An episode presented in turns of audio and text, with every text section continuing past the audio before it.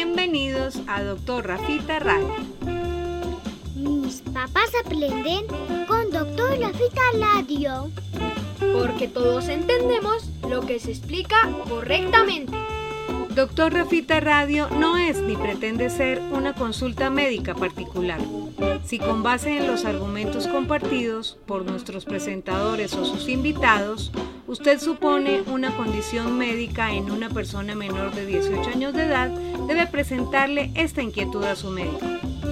Con ustedes, nuestro anfitrión.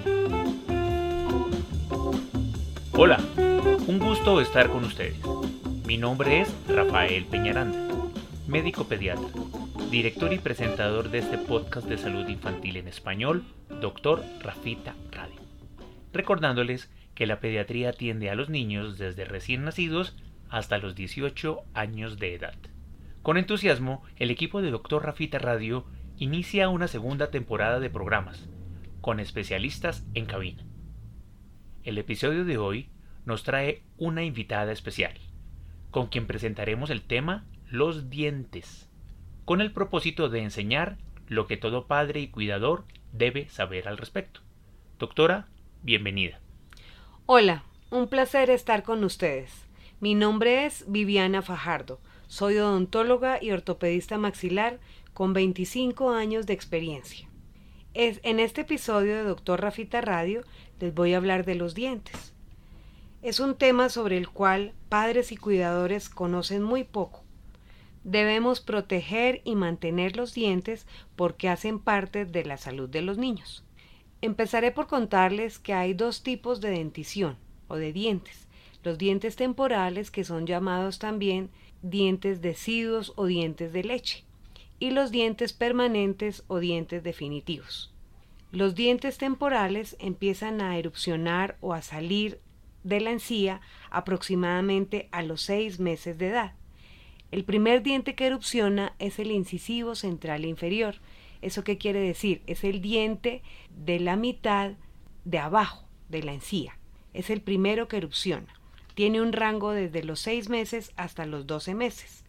Después sale el incisivo central superior, que es justo el que está en la mitad del maxilar superior, de la encía de arriba. Los caninos aparecen entre los 16 y los 23 meses dos caninos superiores y dos caninos inferiores. Y por último aparecen los molares desde los, los 13 meses hasta los 33 meses. El primer molar inferior, después el primer molar superior, después el segundo molar superior y el segundo molar inferior. Y así se completa los 20 dientes temporales. Ya el niño queda con los dientes con completos. los dientes completos. Los de leche. Los de leche. Ahí cabe una pregunta. ¿La salida de los dientes es dolorosa? No, la salida de, los dientes no es dolorosa. Puede haber algo de inflamación en las encías o puede ponerse un poquito babosito el niño. Puede estar algo irritable, pero en general no tiene por qué doler. ¿Se asocia el evento de, de la salida de la erupción de los dientes, como la gente crea, con fiebre o con diarrea? No, Realmente no hay ninguna razón por la que esto, para que esto ocurra. No debe haber ni fiebre ni diarrea. Si hay fiebre o diarrea, debe consultar a su pediatra porque es de otro tipo. Puede ser infecciosa. O, o sea, no hay una razón directa, para que la salida del diente produzca fiebre o diarrea. Esa molestia, eh, esa condición, digamos, mm, de sensación incómoda de la erupción de los dientes, puede aliviarse de alguna manera por parte de los papás, de los cuidadores? Sí, existen maneras de aliviar la molestia como masajear las encías con cepillos de silicona que se ponen en el dedo índice, que tienen unas cerditas muy finas y suaves y ayudan a masajear eh, las encías y eso puede ayudar a, a, aliviar la sintomatología o el malestar que pueda sentir, el edema. Y hay unos dispositivos que venden que se llaman llamadientes, que son duros eh, se pueden meter al congelador, eso ayuda a aliviarles la, el edema que puede haber en la encía o la tensión que puede sentir, se los introduce a la boca y puede jugar con ellos. O hay otros aditamentos como con geles que también se meten a la nevera y se le pueden proporcionar al niño de manera limpia, que estén limpios. O sea, son como entretenedores que alivian por eh, su textura y por la temperatura que se puede modificar. Sí, y también existen geles o eh, que se aplican directamente en la boca si, si percibimos que el niño manifiesta algún tipo de, de dolor o, o de inconformidad, Como cremitas. como cremitas. En consulta me preguntan por los niños que han llegado incluso hasta el año de edad sin tener un solo diente. Habitualmente yo les informo que eso puede ser normal, pero siempre los remito al odontólogo. Sobre este tema de la demora, digamos, en la salida de los dientes, ¿qué, qué podemos decir?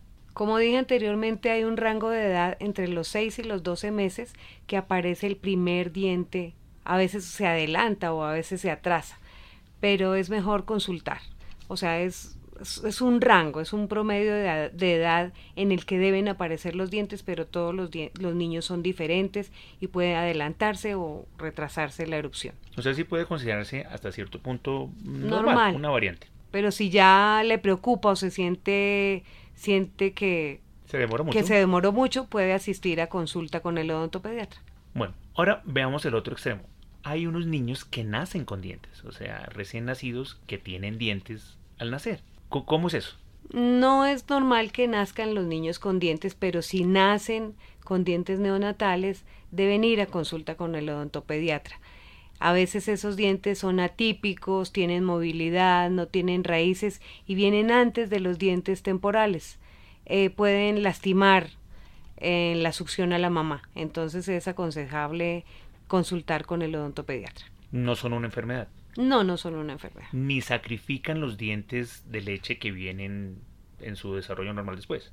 No, no necesariamente, no. Hay Son que... extras. Son extras. Ya el niño tiene la boca llena de dientes. ¿Cómo se recomienda cuidarlos? Con buenos hábitos de higiene oral. Debe empezarse a limpiar los dientes con gasa o una tela limpia, humedecida, desde el primer momento en que los dientes aparecen.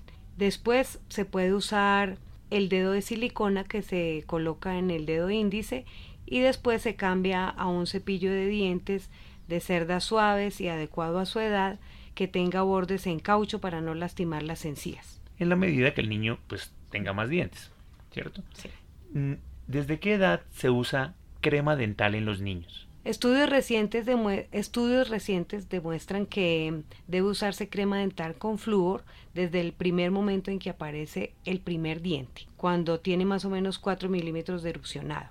Se puede usar la crema dental. Lo importante es que el niño no se la pase. Se debe usar una cantidad mínima como un granito de arroz.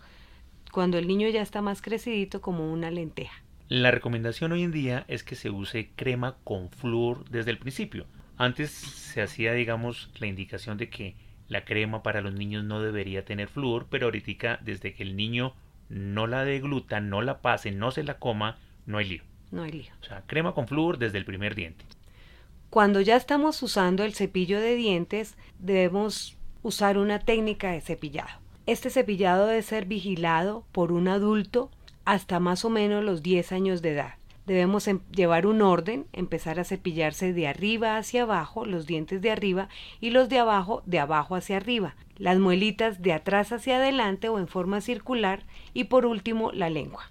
Siempre es recomendable después de terminar el cepillado usar la seda dental.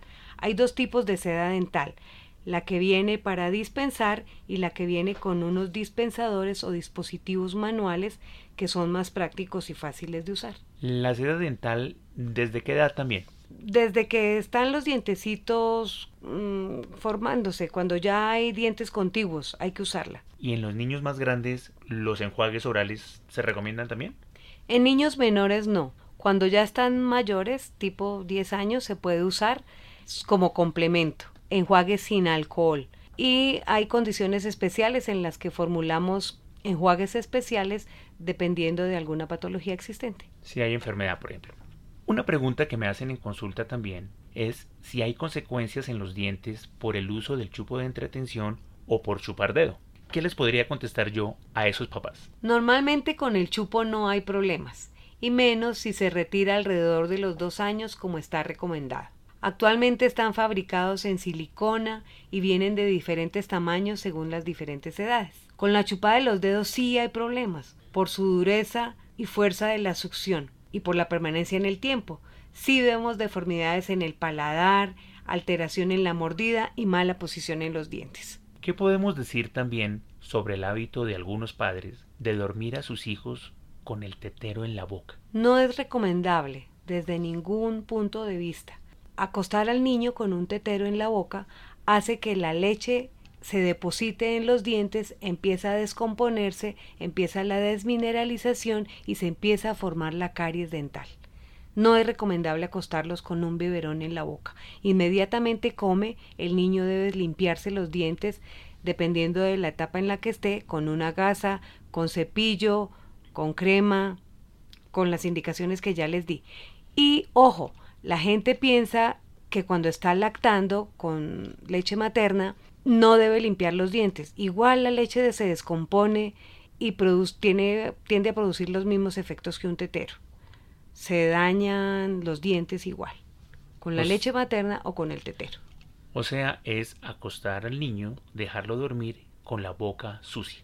Exactamente. Y mientras existan dientes, puede haber caries. La caries aparece en cualquier diente a cualquier edad si no hay un aseo juicioso con eso, ¿cierto? Sí, es recomendable limpiar y después para que el niño se tranquilice o se duerme, usar el chupo.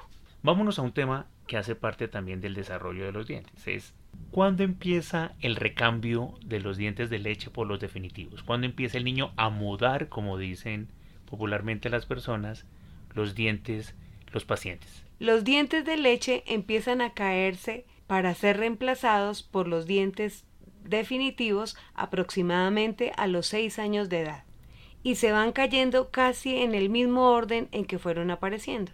Primero los incisivos centrales inferiores, después los laterales, después los caninos, después los molares, los primeros molares y después los segundos molares, aproximadamente hasta los 12 años de edad. ¿Está recomendado arrancar los dientes? O sea, detectar que están flojos y ayudar a retirarlos. ¿El papá debe hacer algo con eso? Si los dientes están completamente flojos, sí. Si no hay buena movilidad, es mejor consultar con el odontopediatra. La técnica en casa sería retirar con los deditos, hacer pinza o traccionar con, con la seda dental? Sí, es mejor con la seda dental, jalar, hacer un solo jalón duro, firme. Si no hay una movilidad favorable para que el diente se desprenda y el valor del niño tampoco lo permite o el valor del papá, ¿cierto? Es mejor consultar al odontólogo. Una pregunta, ¿qué pasa si un niño se come un diente? Nada, realmente pues se lo come, se lo pasa, llega al estómago y después en algún momento es eliminado. Pero realmente no pasa nada. No se va ni a romper el intestino ni a lastimar por eso. Bueno, muy bien. Una pregunta, doctora, entrando en su campo especial. ¿Qué hace la ortopedia maxilar? La ortopedia maxilar es una disciplina que se encarga de orientar, mm, estimular el crecimiento de los maxilares en las etapas de crecimiento de los niños. ¿Utilizan aparatos? Utilizando aparatología removible, o sea, de quitar y poner eh, para ir reorientando la erupción de los dientes o la posición. ¿El crecimiento va mejorando eso? Estimula el crecimiento de los maxilares, eh, puede producir adelantamientos mandibulares, mejorando perfiles. Se hace antes de la ortodoncia, mejora mucho y la ortodoncia puede demorar menos tiempo o incluso no necesitarla. ¿Desde cuándo se puede usar la ortodoncia? La ortodoncia se usa cuando ya las raíces de los dientes están terminadas de formar. Consulta uno con un ortodoncista, le toma unas radiografías y él es quien decide el momento ideal para empezar la ortodoncia.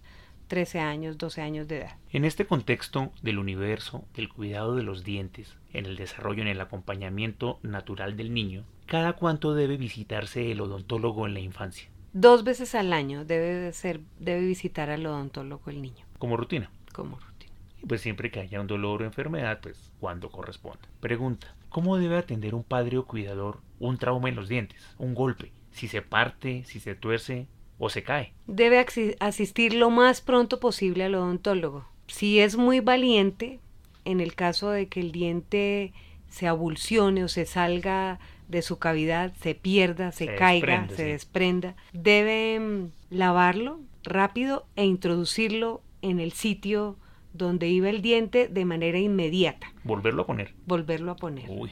sino llevar, ir a urgencias odontológicas en el menor tiempo posible y llevar el diente en leche, en clara de huevo o en leche de soya. Son las tres recomendaciones que hoy en día hace el odontólogo. O sea, el diente se cae y yo lo pongo entre leche, digamos, como recomendación principal, y me lo llevo para la consulta. ¿Por qué, por qué después de un golpe en los dientes, con el tiempo, a veces cambian de color? Se ponen oscuros, negros. Porque el diente se murió y toma ese color por el sangrado interno que hubo después del golpe. El diente es una estructura viva. Sí. Se rompe su irrigación, se muere cambiando de color. Ya le toca al odontólogo decidir cuál es el mejor tratamiento para esa lesión, ¿cierto? Otra pregunta. ¿Deben retirarse, sacarse siempre las cordales en las personas? si están torcidas, si no han terminado de erupcionar o si están erupcionadas parcialmente, si están empujando los dientes permanentes. O sea, hay muchas indicaciones hoy en día eh, para sacar las cordales porque ya no caben en la boca. El odontólogo es quien decide con una radiografía panorámica si las deja o las saca. ¿A qué edad es más o menos la expectativa de la erupción de la salida de las cordales? entre los 16 y los 24 años, aunque en algunas ocasiones no se forman y en otras circunstancias no salen, no erupcionan. Una pregunta fundamental. ¿Cada cuánto tiene que visitar un niño al odontólogo? Mínimo dos veces al año. Y obviamente si hay algún tipo de molestia o alteración. Doctora Viviana, para terminar, ¿cuáles serían las recomendaciones universales para el cuidado de los dientes en la infancia? Padres y cuidadores, no desprecien el cuidado de los dientes temporales. De su cuidado depende la salud de los dientes permanentes. Los dientes temporales son importantes para la masticación, estimulan el crecimiento de, los maxilares, para la fonación, o sea, para poder hablar, para deglutir, o sea, para pasar los alimentos, y guardan los espacios de los dientes definitivos o permanentes. Además, dan una estética y una autoestima al niño cuando es pequeño. Y en general las recomendaciones, como un resumen, puedo decirles que acostumbrar a los niños, adolescentes a, que- a que se cepillen tres veces al día, usar crema dental con flúor, usar seda dental al menos una vez al día, evitar el consumo de dulces, harinas o azúcares, o si se hace un consumo de ellos que sea una sola vez al día. En los adolescentes evitar el cigarrillo, ¿no? Sí, el cigarrillo y el Pésimo, alcohol. pésimo para la salud de los dientes. Doctora Viviana, muchas gracias por acompañarnos en este episodio de Doctor Rafita Radio, hablándonos de los dientes. No, gracias a ti por la invitación. En nuestra próxima emisión de Doctor Rafita Radio hablaremos del dolor de garganta, un síntoma frecuente que puede significar muchas cosas, sobre el que hay erradas percepciones, falsas creencias y exceso de formulaciones, una condición que hay que saber enfocar para definir su gravedad y que los padres y cuidadores deben conocer. Los esperamos en nuestro séptimo programa de la serie y segundo de esta segunda temporada. No se lo pueden perder. Doctor Rafita Radio es un podcast grabado en el estudio del Dr. Rafael Peñaranda, con la asistencia de Simón Peñaranda en la ingeniería de sonido y de Sara Sofía Peñaranda en el arte gráfico. El equipo de este espacio agradece permanentemente la asesoría del Dr. Jorge Enrique Zamora en Colombia y del Dr. José David Gámez en los Estados Unidos de América. Nos vemos en este subpodcast.